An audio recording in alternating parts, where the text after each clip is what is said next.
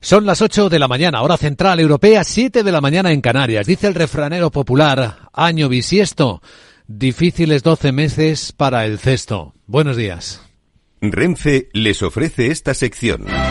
Dicen los futuros poco de las bolsas que van a abrir dentro de una hora, pero en este momento está pasando, el Bitcoin pulveriza su máximo histórico, 63 mil dólares por un Bitcoin, con una subida del 10% para la cripto, que está en subida desaforada. Es el gran protagonista de que contrasta además con un mercado muy quieto. El futuro europeo está completamente plano, en los 4.893 puntos, igual que el futuro americano, con una bajada de dos puntos en 5.078. A ver, el futuro del IBEX 35 empieza a negociarse y lo hace igual de plano. Un punto baja, uno. Es nada, en 10.085. En este contexto de extraordinaria estabilidad, hay tensiones geoeconómicas en las que no hay grandes novedades, pero sí se siguen mostrando las enormes dificultades para resolverlas, ya sea la guerra en Ucrania, la guerra en Gaza. Vamos a contar lo último. Antes de saludar a nuestra invitada capital a buscar explicación de lo que está pasando en los mercados con esta calma chicha, podríamos preguntarnos, enseguida en directo en Capital Radio, entrevista con Elena Domecq, la subdirectora de estrategia de JP Morgan Asset Management para España y Portugal, y antes de entrar en la gran tertulia de la economía, la que ya veremos qué cuentan de todo esto Ramón Tamames, Rubén García Quismondo y Miguel Córdoba.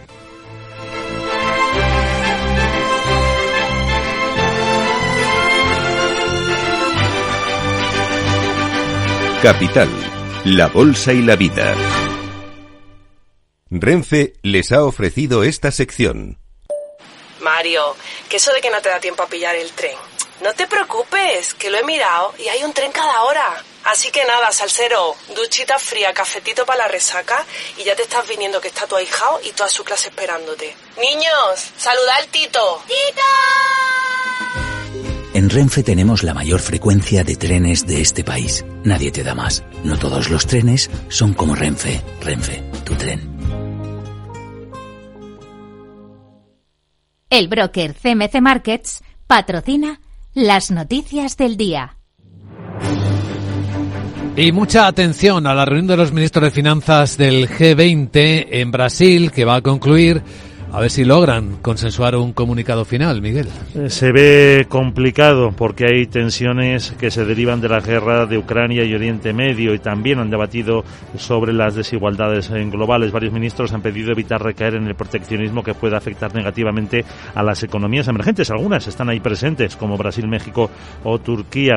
El ministro brasileño de Economía propone poner en marcha una nueva globalización socioambiental para enfrentar las desigualdades, pobreza y crisis climática. También insiste en la necesidad de hacer que los superricos paguen con un tributo mínimo unificado sobre las grandes fortunas, algo que ha recibido el apoyo de Francia, que se muestra partidario de acelerar la creación de esa tasa sobre los ricos para evitar estrategias de optimización fiscal. Entre las discrepancias grandes se incluye que no saben cómo manejar los activos rusos congelados que se congelaron cuando invadió Ucrania. Y después de que la presidenta de la Comisión Ursula von der Leyen planteara que sirvieran para comprar material militar y ha instado a los Estados miembros a que se preparen ante la amenaza de una posible guerra. En este caso, el titular francés de finanzas, Bruno Le Maire, mantiene que no hay base suficiente en el derecho internacional para embargar esos activos y que es una medida que requeriría el respaldo de muchos países. Dice que esta base jurídica debe ser aceptada no solo por los países europeos, no solo por los del G7, sino por todos los estados miembros de la comunidad internacional. Y me refiero a todos los estados miembros del G20. Dice que no debemos añadir ningún tipo de división más. Por su parte, el ministro francés de Finanzas, Christian Linder, eh, propone otra fórmula no para intentar conseguir ese dinero para Ucrania con eh, las cantidades retenidas. El requisito dice para que Alemania apruebe cualquier comunicado es que en él se mencione también la situación geopolítica. Es decir, la guerra en Ucrania, lo mismo ocurre en la situación en Gaza. No se puede ignorar esto. Linder propone también que se consiga dinero para Ucrania a partir de sus activos rusos congelados con los intereses que generen. Bueno, por lo que hemos visto ya en Europa, ya tenemos el visto definitivo para que se ponga en marcha el presupuesto comunitario hasta 2027 que incluye el nuevo paquete de ayuda precisamente a Ucrania de 50.000 millones de euros y ya podrían comenzar los pagos a Kiev este mes de marzo, unos 4.500 millones que llegará para evitar problemas de liquidez. El presidente de Ucrania, Volodymyr Zelensky, pide a sus aliados que aceleren el suministro de armas porque Putin está a las puertas de Europa. Zelensky que agradece de nuevo a Estados Unidos su liderazgo durante este tiempo y también a los socios europeos, a otros socios europeos como el Reino Unido, pero es importante ser fuertes porque no tenemos tiempo ni alternativas. Todos nosotros tenemos que lidiar ahora con un asesino, un Hitler Parte segunda. El primer ministro polaco Donald Tusk anuncia que conversa con Ucrania para acordar un posible cierre temporal de la frontera por el conflicto a causa de las importaciones de cereales. Y en España el Congreso de los Diputados votará hoy de nuevo la segunda senda de estabilidad que presenta otra vez el gobierno. Y todo apunta que como la primera, ya que es la misma, logrará el aval de la Cámara Baja para después ser rechazada por la mayoría absoluta del PP en el Senado. La presidenta de la IREF, Cristina Herrero, avanza que está analizando si es realista ese objetivo de déficit público de 3% mm, del PIB para 2024 ante las nuevas medidas tomadas ante la inflación y la evolución del gasto en las comunidades autónomas que deberían tener superávit. Así que cuestiona que se pueda conseguir cumplir con esa senda e insiste en la necesidad de reformar el marco fiscal y hacer cambios en la ley presupuestaria para eh, que se haga con previsiones más realistas de cierre de ingresos y gastos del año anterior. Escucha lo que viene también con la agenda de Sara Bot, que actualizamos. Hola Sara, muy buenos días.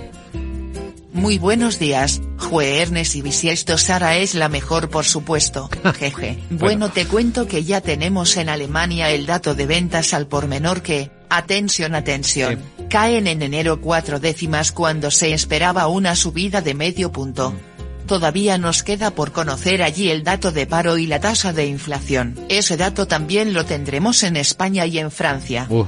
En Estados Unidos se conocerá el índice de precios de gastos de consumo personal, mm. un dato clave para la Reserva Federal. Tendremos más referencias macro como las nóminas no agrícolas y las peticiones semanales de subsidio por desempleo, ah. datos de gasto de los consumidores, mm. ventas de viviendas pendientes y hablarán varios miembros de la Reserva Federal. Bueno Luis Vicente vamos precisamente a escuchar ahora a la responsable de estrategia de JP Morgan AM para que nos cuente dónde se puede ganar dinerito en este contexto de market. Pues ya me voy sin hacer referencia al bot ese que se parecía a ti en la gala de los premios y que me ah. quiere quitar mi puesto como futura CEO de Capital Radio. Eh, Vamos que ni se le escurra. Jeje. Chao. Tú también, querida Sara, pero si es a mí a quien quiere suplantar el CEO bot. Bueno, de eso hablaremos después, que todavía no he superado el shock de lo que ocurrió anoche en la sexta edición de los premios de Capital Radio. Menos mal que tuvimos cosas agradables, como la reflexión que hizo el ministro de Economía, hablando de cómo hay empresas, pese al ruido que hay por todas partes, empresas que son excelentes. España y sus empresas avanzan en el camino de la excelencia, que como saben es el leitmotiv de estos premios. Bueno, pues sigamos, echemos un vistazo al tráfico en conexión con la DGT. A continuación. El broker CMC Markets ha patrocinado las noticias del día. Saludamos a Patricia Riaga. Hola Patricia, buenos días. Muy buenos días, Luis Vicente. Pues estaban eh, esperando, pero la crecida del río Ebro ya está afectando la red de carreteras de Zaragoza. Cortadas dos vías secundarias en la zona de la urbanización San Antonio y también en la zona de Pradilla. Mucha precaución a lo largo del día. Eviten en la medida de lo posible la zona más cercana al río Ebro. En cuanto a las movilizaciones agrícolas, lo peor sigue estando en la zona de Girona. En la AP7 continúa cortada en Burrasá y la Nacional 2 en Báscara y Vilamaya y también en la Nacional 152 en Puigcerdá en sentido Francia, pero también en Lleida, en la AP2 en Soses y en varios tramos de la A2 en Tárrega en sentido Lleida y también en Vilagrasa en dirección Barcelona, también en la C14 en Pons y Basella y varias vías secundarias en Pont de Suert y Plan de Sió. Además, hasta ahora muy complicada la entrada a Madrid en la A2 en el acceso a la M30 por obras de mejora ya en Madrid capital y en menor medida en la A1 en San Sebastián de los Reyes, A2 Coslada, A4 Pinto Butarque, A42 en Parla y Getafe, A5 Navalcarnero y A6 en el plantío Aravaca y Puerta de Hierro. En Barcelona, lo más complicado la entrada por la A2 en Payella y precaución en Granada. Densa la 92 en Loja en ambos sentidos.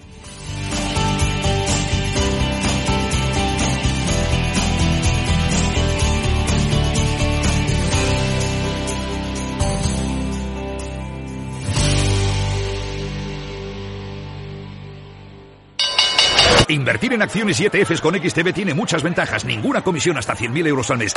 La apertura de cuenta es online y dispones de atención al cliente 24 horas al día.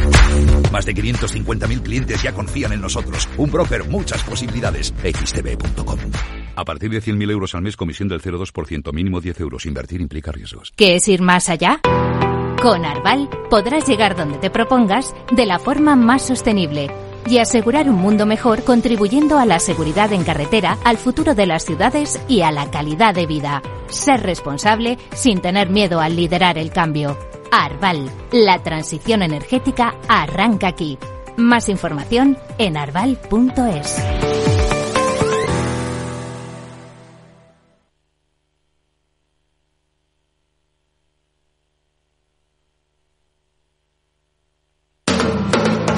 Capital Radio. Diez años contigo.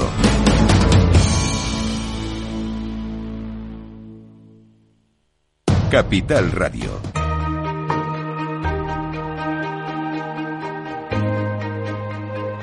La entrevista capital.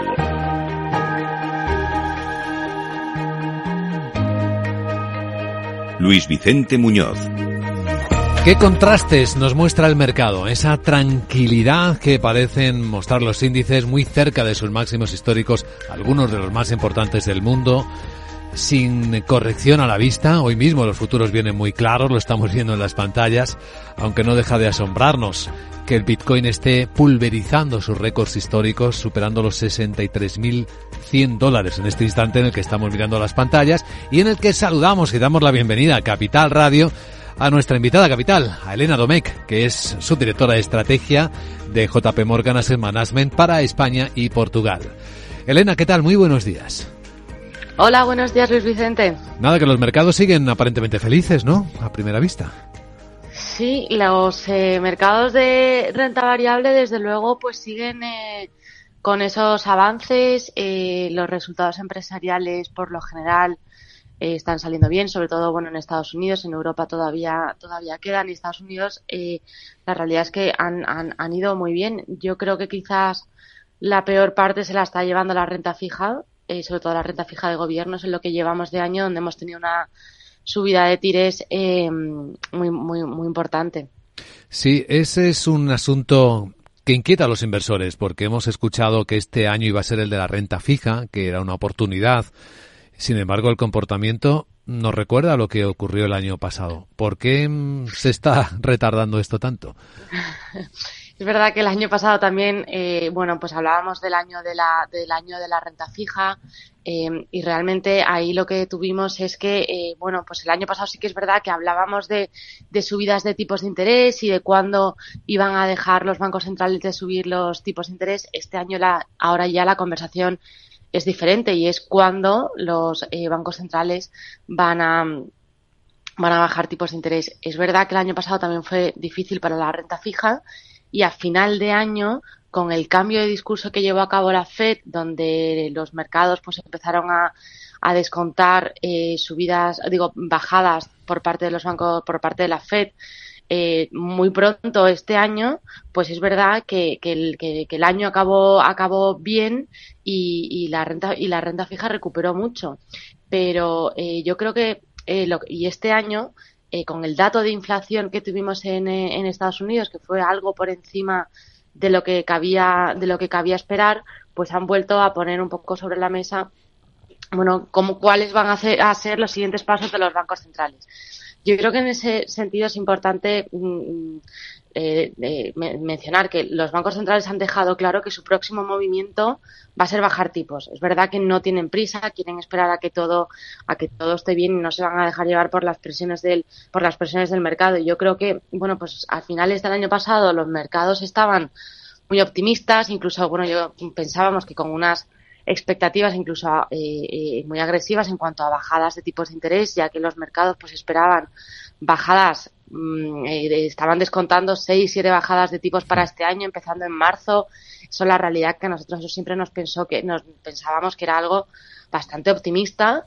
Y, y ahora con, con todo lo que está pasando este principio de este año, pues sí que pensamos que bueno que los mercados ahora están eh, teniendo unas expectativas que desde luego son más realistas. Y ahora nosotros, bueno, pues sí que estamos más en línea con esas, con esas expectativas. Ahora, bueno, pues el mercado está descontando que, que habrá entre mm, tres, eh, dos, tres, cuatro bajadas para este año empezando en junio.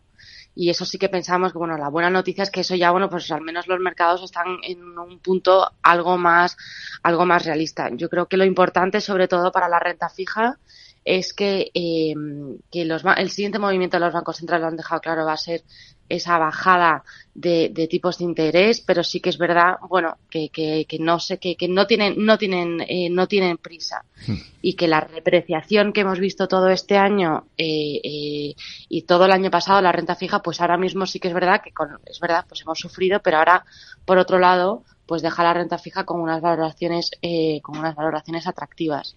Claro, no tienen prisa, bueno, no están seguros, ¿no? De que la inflación esté completamente desinflada. Habrá que ir viendo dato a dato. Hoy se publica ese que dicen que es el dato favorito de la Fed para ver si de verdad la inflación en Estados Unidos está domesticada, que es el dato de gastos de consumo personal americano, importante, ¿no?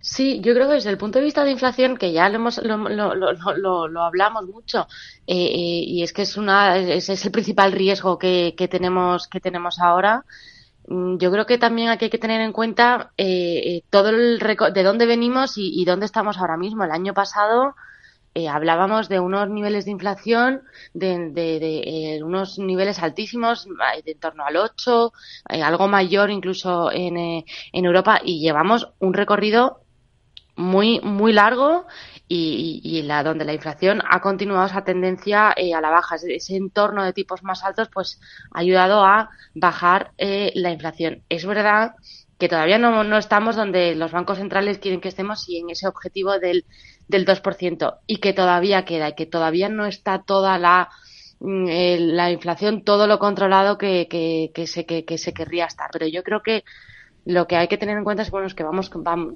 nosotros pensamos que vamos por el buen camino, debería, la inflación debería continuar esa tendencia a la baja. Es verdad que a lo mejor el camino no es eh, un camino fácil y quizás algo, algo volátil, pero en general vemos que la inflación debería continuar esa tendencia, esa tendencia a la baja. La otra parte de la historia poderosa en los mercados, Elena, es como unas pocas empresas tecnológicas son las que se están llevando prácticamente el grueso de la subida real, ¿no? De la renta variable. ¿Les quedará espacio para seguir sosteniendo esa, esa subida? es verdad que el año pasado eh, las, rentabilidades, sobre todo en Estados Unidos, estuvieron muy concentradas en muy pocas compañías, en, en las siete, lo que llamábamos esto, los, siete magníficos.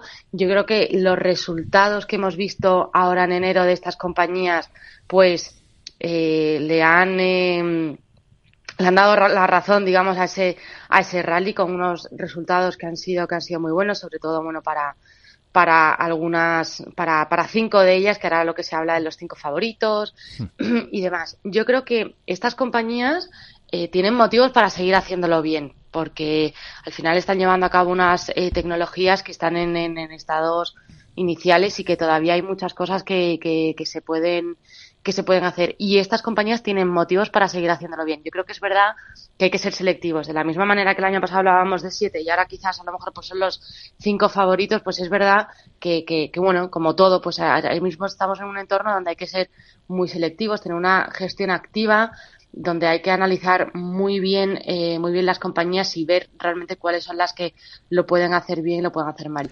Dicho esto, las 493 compañías restantes también tienen motivos para, para, para, para, para hacerlo bien. De hecho, también pues hemos visto en estos, en los resultados de este último del último trimestre del año como bueno pues el 70 por casi más del 70% de las compañías en Estados Unidos han batido las expectativas y por una media de, de casi el de casi el 5%, por lo cual bueno pensamos que es, eh, es, un buen entorno la realidad para para la para la renta para la renta variable sobre todo en, en nuestro caso nuestras carteras multiactivo para la renta variable americana. Esa es una pregunta práctica que siempre nos gusta hacer no cómo se puede aprovechar ese escenario qué tipo de fondos o qué nombres tienen los fondos eh, que actúan en este tipo de gestión activa eh, seleccionando bien los activos y el riesgo pues mira, ahora que como hablábamos sobre todo de renta variable eh, eh, americana, voy a recordar eh, un fondo eh, de renta variable americana que es el JP Morgan US Select, donde lo que se hace es, dentro de esas 500 compañías en Estados Unidos, pues seleccionar las 50, 60 compañías que realmente pensamos que son las que lo van a hacer, lo van a hacer bien es un fondo que se gestiona con un, una desviación frente al índice de referencia muy pequeña, es decir, por sectores va a tener muy pocas, muy pocas, eh, muy pocas desviaciones, pero realmente va a seleccionar aquellas compañías que están posicionadas para hacerlo bien en los, en los, en los próximos meses y años. Y de hecho yo creo que cabe destacar porque es un fondo que el año pasado eh, tuvo un exceso de rentabilidad frente al índice de referencia muy bueno y no solamente vino dado porque teníamos las siete magníficas, que es verdad que teníamos alguna de ellas, pero incluso en otras estábamos infraponderados. Hmm. Y, y esto quiere decir que y es, un, es un fondo que está muy diversificado en todos los sectores de mm, de, de, renta variable americana y que un año como el pasado pues eh, consiguió realmente seleccionar esas compañías que realmente lo iban a lo iban a hacer bien y es un fondo que lo está lo está haciendo muy bien. Pues Elena Domecq, su directora de estrategia de JP Morgan semanal para España y Portugal. Gracias por compartir esta visión en Capital Radio que vaya el día lo mejor posible. Gracias igualmente.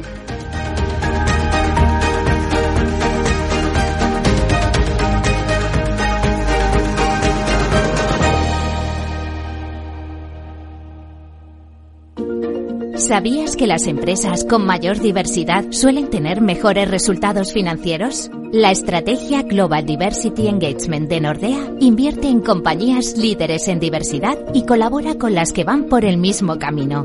Porque la diversidad importa, también en lo financiero. Descubre más en nordea.es. Tío, ya estoy en el tren. A ver si tengo suerte y llego tarde, ya sabes. 30 minutillos y me ahorro el billete. No creo que en media hora me pierda mucho allá en el pueblo. Como mucho al Paco contando por enésima vez cómo conoció a la Juani. Con el compromiso Renfe de puntualidad, si tu tren AVE se retrasa más de 15 minutos, te devolvemos el 50% y el 100% si se retrasa más de 30. Normal que alguno prefiera llegar tarde. Nadie te da más. No todos los trenes son como Renfe. Renfe, tu tren. 10 años contigo. Capital Radio.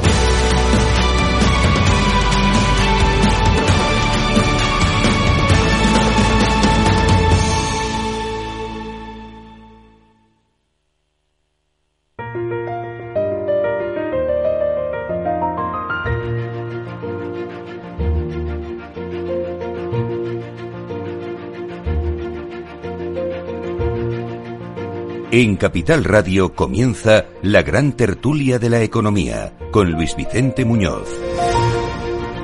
Y hoy nos acompaña don Ramón Tamames, que es catedrático de Estructura Económica y académico de la Real Academia de Ciencias Morales y Políticas. Profesor, ¿cómo está usted? Muy buenos días. Bastante bien, don Luis Vicente. Me alegro. Porque aparte de que hoy tenemos mucho sol en Madrid, creo que va a ir la cosa mejorando a que llegue la lluvia también al centro de España y al sur, que buena falta hace. Y querría hoy destacar, en el caso del país, dos noticias que aparentemente no están relacionadas. El premio a un destacado eh, intelectual eh, que se llama Das Gupta, de origen indio, pero trabajando en el, internacionalmente, sobre el crecimiento y protección de la naturaleza.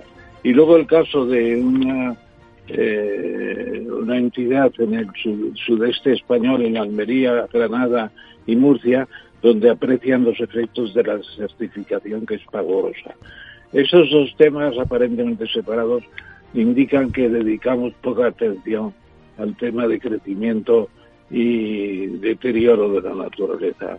Deberíamos dedicar más tiempo, don Luis Vicente. Pues fíjese que hoy es 29 eh, de febrero, estamos en un año bisiesto y todo el refranero popular hace referencia a lo complicados que suelen ser los años bisiestos. Estaba examinándolo esta mañana. Año bisiesto, ni aquello ni esto. Año bisiesto, ni viña ni huerto. Año bisiesto, difíciles 12 meses para el cesto. Eh, año, cuando bisiesto el año es, las hojas del olivo se vuelven del revés, entre otras. Pero, pero fíjese usted que precisamente el año bisiesto me parece que tenía un 1% aproximadamente de crecimiento mayor por el hecho de ser un día más largo. Fíjese que es verdad, que económicamente sería un añadido, aunque bueno, en el lenguaje del campo. Pequeño, pequeño, pero añadido. Rubén García Quismondo, socio director de Cuaval Abogados Economistas. ¿Cómo está Rubén? Pues bien, bien. Eh, buenos días. Bueno, pues sí, hombre, crecer un día más siempre es un día más de trabajo y un día más de producción, ¿no? Más productiva o menos productiva, pero al final el producto aumenta porque trabajes más. Luego además si eres capaz de hacerlo productivamente, fenómeno. Me parece muy bien lo que destaca Ramón. A mí el tema de la naturaleza, eh, su protección, el crecimiento económico, cómo entrelazar economía y no solo ideología. De hecho, yo creo que el problema que tenemos es que parece que el cambio de clima, los efectos de la actividad del ser humano sobre el medio ambiente, es una cuestión, digamos, que solo se ha tratado desde un punto de vista casi ideológico y no se ha integrado o se integra poco dentro de los sistemas económicos, ¿no? Del crecimiento del Producto Interior Bruto, de cómo una sequía afecta a la producción, cómo un cambio de clima en determinada zona, como ha dicho Ramón, en la zona de Murcia, Almería y Granada, puede afectar a la producción, pues, de los invernaderos o de las huertas que están en Murcia, etcétera, ¿no? O del uso del agua, ¿no? Aunque son óptimos en el uso del agua, yo creo que más óptimos que Almería Murcia, debe de estar Israel por delante de ellos o a la misma altura, ¿no? Pero sí, es un tema muy, muy interesante que además le prestamos eh, poca atención, ¿no? Y que quizá estamos todavía a los inicios, ¿no? De, de, de cómo captar ese, en economía ese efecto de una buena gestión de los medios naturales, ¿no?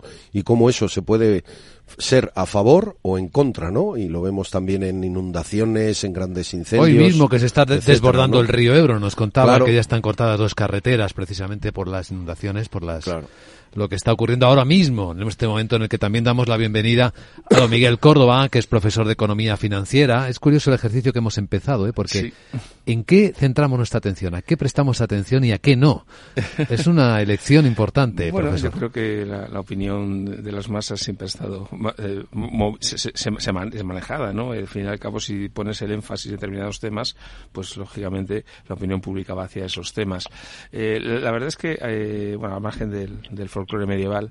Lo que sí es cierto es que eh, los márgenes empresariales en un año bisiesto siempre aumentan, porque tú los sueldos son los mismos, aunque trabaje la gente un día más.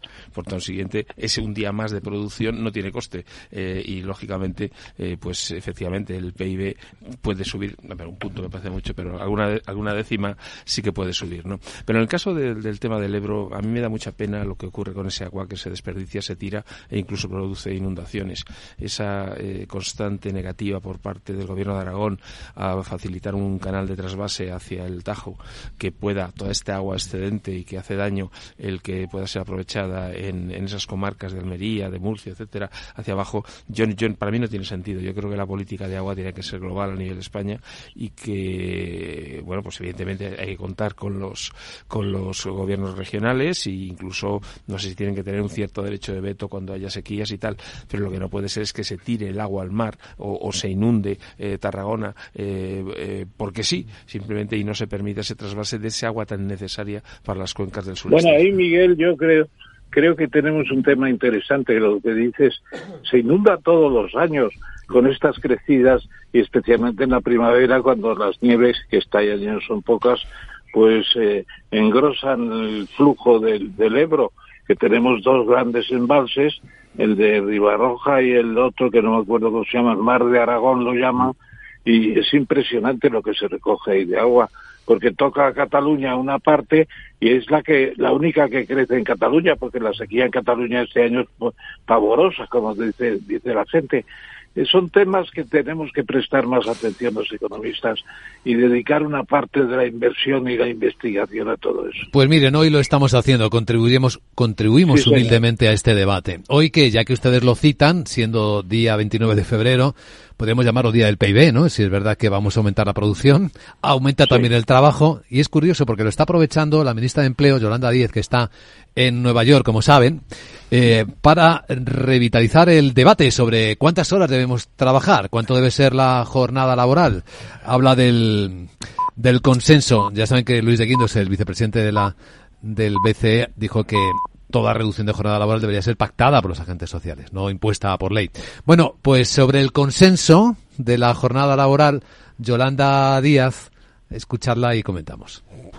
Es normal que el señor de Guindos, que representa al Partido Popular y con posiciones muy extremas en el ámbito económico, pues diga esto. Con todo, el señor de Guindos desconoce lo que pasa en Europa, que como saben ustedes ya son muchos los países que han avanzado en la reducción de la jornada laboral. Recordarle al señor de Guindos que democráticamente la semana pasada en el Congreso de los Diputados se votó esta iniciativa alcanzando eh, la mayoría de la Cámara y consiguiendo la abstención del Partido Popular. ¿Qué quiero decir con ello? Que hasta el Partido Popular es consciente que es una medida muy importante para la sociedad española, pero además porque va a mejorar la vida de los trabajadores y de las trabajadoras, pero va a aumentar la productividad de las empresas. Pues a pesar de todo eso que dice Yolanda, sigue cayendo en votos. Eh, tiene cada vez menos votos en Galicia y en el País Vasco seguramente han desaparecido ya. ¿Por qué será eso? Vamos a ver. no sé si se escuchaba la voz. Sí. Sí, sí. Miguel Córdoba. Sí, yo, lo único que, tengo que decir es que eh, me parece muy bien que la ministra haga esas declaraciones que va a aumentar la productividad de la empresa, me parece ridículo. Eh, lo que sí es cierto es que por más que, eh, use cosméticos, aparte de, en ella misma, si analizamos realmente las series históricas, ha incorporado 694.000 fijos discontinuos a las cifras. Eso implica que ahora mismo el número de horas semanales que se trabajan son un 4 y pico por ciento menos que hace 15 años. hemos pasado de 33 horas semanales a 31. Es decir, no se trabaja más, se trabaja menos. ¿eh? Por consiguiente, eh, lo que no puede hacer es seguir eh, maquillando este tipo de cosas con un viejo esquema de la izquierda. Hay que repartir el trabajo, que eso se lo llevan diciendo desde la época del manifiesto comunista. Es decir, mire usted, la productividad así no aumenta. El número de horas yo creo que no tiene que ser tan importante y desde luego hacerlo por ley me parece increíble. Lo de los cosméticos, profesor, con todo el cariño, lo aplicamos a, los datos, no a ella, ¿vale? Eso. bueno, tampoco va mal para aplicarlo a las personas, según va ya, pero estamos en la tertulia de la economía, profesor. En otro lugar, pues quizás sea más apropiado. Nosotros estamos en clave seria y efectivamente sí que hablamos de cómo se utilizan los datos, se aplican maquillajes cosméticos y eso pues está en el debate eh, académico y real. Yo todavía recuerdo a, a mi profesor de estadística en primero de la carrera cuando decía que el, el, tema de los políticos y las estadísticas, ¿no? Que los políticos son los únicos que utilizan las estadísticas no, no, para alumbrar el camino, sino para apoyarse como los borrachos en la farola, ¿no? Entonces, si tú reduces el número de horas y mantienes el sueldo, estás incrementando el coste laboral. El coste laboral en España, desgraciadamente, hace que las personas reciban muy poco líquido y, sin embargo, costen mucho, y eso es por la, el gasto público. Quiere decir, una persona con el salario mínimo que ya ha ido aprobando y ha subido un 56% y que ya en más de 45 provincias de España o cuarenta y tantas está por encima del salario medio, vale 1.700 y pico, unos, no llega a 1.800 euros entre cotizaciones a la seguridad social y el salario mínimo dividido por 12, las 14 pagas, ¿no? Sin embargo, la persona probablemente a lo mejor no se lleva más de 1.100 o 1.200 euros y la diferencia son costes públicos. Entonces, si encima incrementas más el coste, lo que estás haciendo con ello es conseguir que las empresas al final lo pasen peor. La productividad se puede aumentar pues por tecnología, por imagen de marca, por diseño, por tecnología, por eh, eh, tener mayor formación del personal, mayor formación del personal directivo y también se puede aumentar el producto trabajando más. O sea, no nos olvidemos, aquel que trabaja más produce más. A lo mejor lo hará menos o más productivo, pero trabaja más. De todo esto, Rubén, ten en cuenta una cosa, que a pesar de los aumentos del salario mínimo y de las eh, levantadas que hace doña, doña Yolanda, el salario medio español está bajando. Está bajando. Los, los, los trabajadores han perdido poder adquisitivo en el último año. Eso, no lo dice. Pues claro, pero porque ella... los empleados, pero con una miseria media igual o peor que antes. Pero Ramón, con cuentos chinos. es que la pérdida de poder adquisitivo que ha sufrido toda Europa en general como consecuencia de una política monetaria expansiva que fue necesaria para comprar la deuda pública en un momento, porque ha generado inflación junto con las interrupciones de la cadena de valor y no sabremos nunca qué porcentaje fue de la política monetaria y qué porcentaje fue de la demanda, etcétera. Pero eso ha hecho perder poder adquisitivo. Pero es que perdemos poder adquisitivo por políticas como las que ella lleva aplicando años. ¿Qué hacen las empresas? Pues cuando me subes la indemnización, lo que hago es contratar a los trabajadores por menos horas. Cuando me obligas a hacerlo fijos continuamente, simplemente, pues lo que hago es, durante el periodo de prueba, acabar con los contratos. Por eso ha salido la sentencia reciente del Supremo diciendo que la causa debe estar muy clara y muy motivada. Cuando aumentas el coste laboral reduciendo la jornada, lo que van a hacer las empresas será reducir plantillas. Entonces, nada de lo que dice o lo que hace en realidad ayuda a la economía. Y cuando califica al vicepresidente del Banco Central Europeo como un miembro de un partido político, pues hombre, también yo podría decir que ella es afiliada al Partido Comunista y que su ideología lo único que ha causado es miseria y hambre a lo largo de la historia y que siempre se nos olvida, siempre, continuamente nos olvidamos de Stalin, de Lenin, de Pol Pot, de Mao, de... Pero es que da igual, todo eso da igual, es que son políticas que fracasan, no mejoran el bienestar de los trabajadores, no mejoran la riqueza, no o sea, al final un país que tiene que hacer incrementar la riqueza, incrementar el empleo. La mayor oportunidad de una persona es trabajar. La mayor oportunidad de un país es ser cada vez más rico. Porque eso se irá repartiendo y si luego el reparto no es adecuado, para eso está la política fiscal, que se tendrá que pues, encargar. ni siquiera en eso, porque vas a ver el grado de desigualdad por el índice de Gini y resulta que estamos empeorando también. Entonces, ¿dónde está lo bueno de, de Yolanda? Pues, pues en, nada.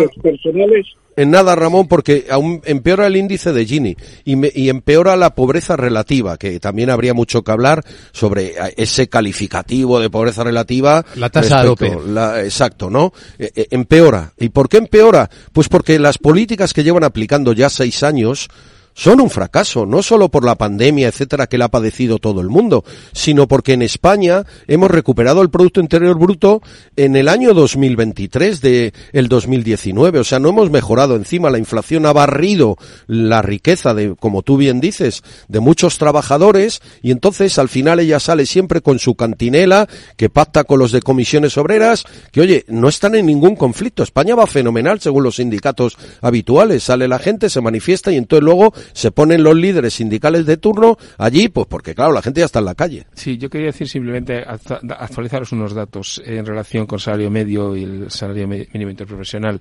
Eh, vamos a ver, sí, sí que han subido los salarios medios. hay un efecto estadístico aquí, que es que se han duplicado el número de personas que han accedido al salario mínimo interprofesional.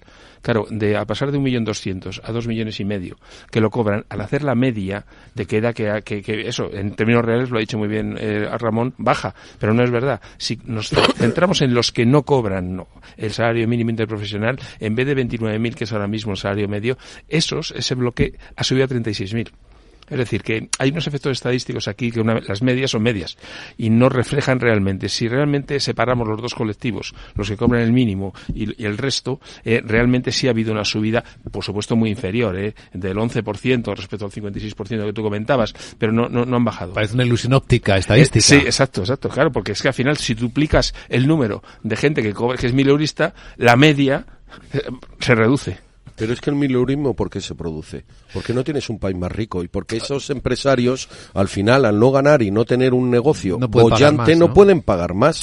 Entonces, el tema de decir, no es que el salario bueno será el que el empresario pueda pagar y no el que tú le obligues, porque lo que haces con eso, o sea, ¿por qué España tiene un desempleo del 11,7% todavía después de seis años y solo ha bajado en dos puntos y pico? Pues porque las normas laborales, entre otras cosas, impiden la creación de empleo. España no es distinta de Portugal que tiene un 6 o distinta del Reino Unido que tiene un tres y medio o de Alemania. Podría tenerlo, lo sabemos todos los economistas de toda la vida, pero no queremos hacer las reformas estructurales y son justo las contrarias de la que propone nuestra pequeña peronista.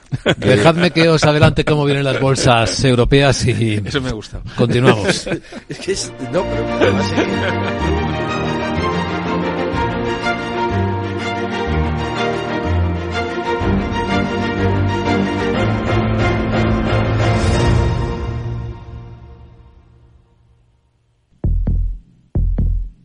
Vida. Riesgo. Cubierto. Es muy simple asegurarse con el Betia. Simple, claro, el Betia.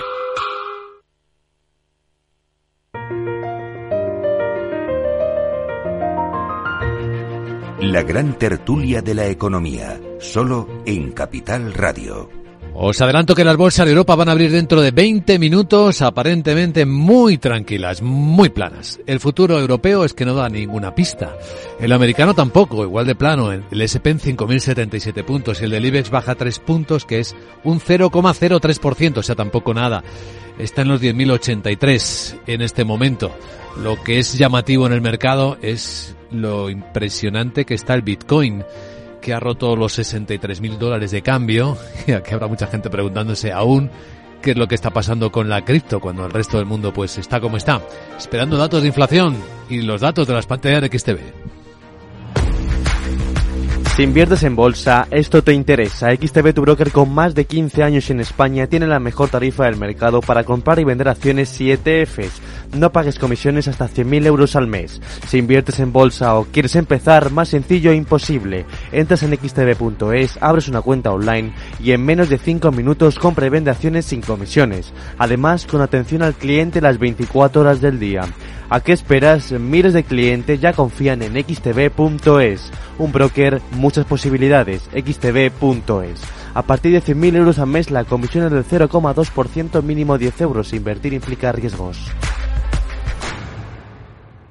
Estamos en la gran tertulia de la economía en Capital Radio con Rubén García Quismondo, Miguel Córdoba, Ramón Tamames hablando de las noticias de la economía. Voy a sumar a este tiempo de análisis algunas de las cosas que nos dijo anoche eh, el ministro de Economía Carlos Cuerpo en nuestro sexto encuentro en el que entregamos los premios a la excelencia a instituciones, a empresas y a personas españolas. Porque Pese a todo, España es un país que tiene empresas excelentes, gente excelente en muchos ámbitos. De hecho, creo que el premio de la excelencia a María Blasco, la directora del CENIO, una científica que va más allá de la ciencia, que se ocupa de impulsar empresas. Hasta cinco spin-offs han salido ya de su trabajo de investigación del CENIO. Es un claro ejemplo de cómo la conexión, la preocupación, la mirada en global de la economía, el estar comprometido no solo con lo que uno hace, sino con lo que pueda ayudar a hacer a otros, y en este caso hacer empresa, pues genera muchísimo valor. De las cosas que nos dijo el ministro de Economía, Carlos Cuerpo, podíamos destacar eh, varias. Él dice que la innovación, él puso mucho acento en la innovación, que innovar es una de las claves. Y felicitar, en primer lugar, a los ganadores, que nos hacen sentir orgullosos como españoles. Nos muestran el enorme potencial y talento que hay en nuestro país, que está lleno de proyectos y realidades de vanguardia. Desde los poderes públicos queremos fomentar y acompañar estos proyectos porque la fortaleza y el futuro de una economía dependen de la capacidad de innovar y de estar presentes en mercados y sectores donde nos jugamos nuestro bienestar y la prosperidad de los ciudadanos. Y llamó la atención de que efectivamente cuando hay mucho ruido en el debate y hay efectivamente temas importantes de los que hablar, pues a veces quedan ocultos eh, debajo de él pues eh, los, por ejemplo los que fueron premiados, ¿no? Empresas e instituciones excelentes. Son muchos los retos y desafíos que nos plantea un entorno incierto marcado por la inestabilidad geopolítica, el cambio tecnológico acelerado o la necesaria transición energética. Pero viendo a las empresas premiadas desde el comienzo de estos galardones, como ministro solo puedo sentir orgullo y confianza. Así que son sentimientos encontrados, ¿no? Por una parte, nos duele que España esté a la cola de la Unión Europea en productividad, a la cabeza en paro o en pobreza. Pero también hay ese sentimiento de orgullo, ¿no? De gente que lo hace bien. Y hay mucha gente que lo hace bien. Es un contraste fuerte, pero real, ¿no? ¿Nos parece? Sí, sí. Bueno, bastante fuerte y bastante real, porque se puede decir que hace unos meses todavía se hablaba de la distribución comercial española y sobre todo alimentos, y algún ministro de Sánchez decía, se están forrando. Bueno, una cosa increíble. Y luego cuando Amancio Ortega ponía los eh, útiles de sanidad pública de grandes aparatos, no los emplean, los tienen sin funcionar apenas. ¿Qué están haciendo? Pues sencillamente tenían una tónica de eh, echar la culpa de todo las grandes empresas y hablaban hablaban de la, del IBEX 35 como un, una cueva de conjuras contra el crecimiento y los trabajadores españoles. Bueno, han cambiado de tónica porque ya eh, sumar no significa nada. lo que diga doña doña Yolanda ya no va ya no va a misa, ni siquiera en tiempo suyo a misa. Hoy yo recuerdo, Ramón, los tiempos que en política se medía un político por aquello que obtenía en su plaza electoral. Si fuera por eso, la verdad es que efectivamente Yolanda está acabada, ¿no?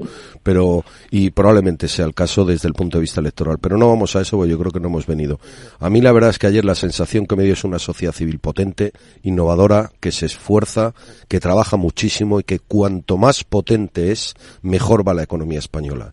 Esos investigadores, esas startups, esos fintech, esas empresas tecnológicas que empiezan siendo pequeñas, que pueden crecer, o no, pero que innovan continuamente y ese Estado que de vez en cuando sabe hacer lo que debe, que es simplemente crear un entorno regulatorio razonable, autoexigirse minoración, o sea, disminuye tu tamaño, disminuye la regulación, disminuye la intervención, porque la sociedad española es excelente y destaca en muchísimos aspectos personas concretas. A mí esta mañana estaba, no sé por qué, estaba desayunando y veo el partido y digo, coño, las, otra vez estas chicas han ganado la Copa de Naciones, a pesar del entorno al que se enfrentan. O sea, el tóxico, ¿verdad? El tóxico. Entonces, estas mujeres son excelentes. Ganan la Copa del Mundo, ganan la Copa de Naciones, ganan no sé qué. Dice, y sin embargo el entorno se lo impide.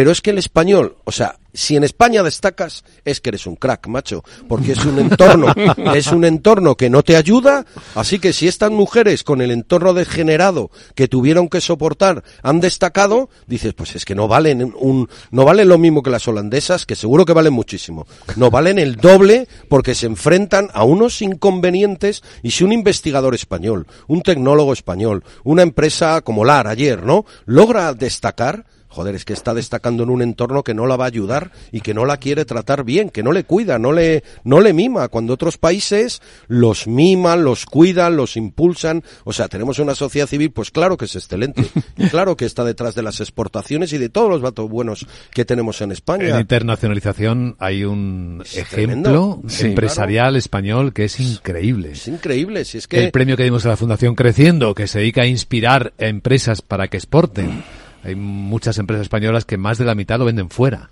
y otras que quizás todavía no saben cómo hacerlo, así que toda ayuda es poca, por eso también. Sí, la, verdad es que yo creo que, que, que, el, que tú comentabas, Rubén, es, es lógico y yo espero, sinceramente, mi, opinión es que eh, me extrañaría que este gobierno siguiera más allá de la primavera que viene. O sea, yo creo que son una serie de meses. Eso me apunto, ¿eh? Sí, yo, yo creo que son una serie de meses los que quedan, pero también es cierto que a mí me gustaría saber qué va a ocurrir con el Partido Popular, porque me recuerdo que cuando entró Rajoy, lo primero que hizo Montoro fue incrementar el gasto público público. Bueno, eso eh, es lo de menos. Eh, eh, y subir impuestos y, todo lo que sea. No, lo, que quiero decir es que, que una cosa es lo que dicen los políticos cuando quieren ganar las elecciones y otra cosa lo que hacen. Este país necesita una relajación en el aspecto de, de presión sobre, sobre la gente y lo que necesita efectivamente es crear unos arquetipos en los cuales la gente se le deje trabajar. Vamos a ver si Fegeo es capaz de hacerlo. Sí, seguridad jurídica. Necesita seguridad jurídica, un marco regulatorio que fomente la iniciativa privada, las empresas, que las ayude a crecer. No te preocupes porque crezcan. Si los empresarios siempre quieren crecer, mm. genérales un entorno que les permita crecer, que sea amable, ayúdales. Bueno, bueno, bueno. Y os habéis preguntado vosotros por qué dimitió Garzón de su puesto de trabajo con Pepiño que tenía asignado y se le quitó porque decían que eran puertas giratorias no nos ha informado de nada. La, la empresa de Pepiño, ¿en qué consiste? ¿Saben ustedes algo? Bueno, debe ser una consultora que han formado una especie de lobby, ¿no? Que han formado los políticos, pues para poder eh, obtener ventajas, ¿no? De, de, la administración pública, porque bueno, pues oye, también aquí ya es costumbre tener una empresa de papel y que se la adjudiquen 50 millones de euros, 100 millones de euros, no pasa nada, es un país muy creativo en determinar. Ahí encontramos la parte negativa del país, la parte que no nos hace sentir orgullosos, las que nos supone una carga, Ramón. En la parte de innovación, ¿cómo nadie ha investigado qué hace Pepillo con su empresa y qué le da a Garto? No lo sabemos. Se llama Acento eh, Public Affairs, Asuntos Públicos, y bueno, el aspecto y la presentación pues tiene mucho que ver con eso que en Europa se llama lobby, ¿no? Lobby, claro, es una empresa de lobby. Al de final, influencia, de, influencia, de, de, de, ayudar a otras empresas a captar contratos, y estará etcétera. en el registro de lobbies o no está en el registro de lobbies? Pues supongo que si hay un registro de lobbies, que yo me lo preguntaría, en la Unión Europea lo hay. En España yo no sé si lo tenemos todavía regulado. Y si está regulado, pues estará en el registro de lobbies, Ramón. La empresa es una SL. Claro, pero... Bueno, pues a ver, a ver si algún personaje nos aclara la situación de Pepillo, o el propio Pepillo, que le tenemos muy, mucho efecto de tiempo. Hay muchas cosas que aclarar ahora, claro. en particular una, un, este, este escándalo de corrupción que es el que domina el resto de los medios y que también nos, nos preocupa, por supuesto. Pero yo prefiero hablar de la innovación, de la creación, de la investigación. De lo que genera A mí riqueza, eso me hace ¿verdad? sentir orgulloso. Rubén o sea, García Quismondo, Miguel Córdoba y Ramón Tamames en la gran tertulia de la economía. Gracias amigos, que vaya Gracias, día. buenos días. Buen viaje a Alicante, por cierto. Gracias, muchas gracias.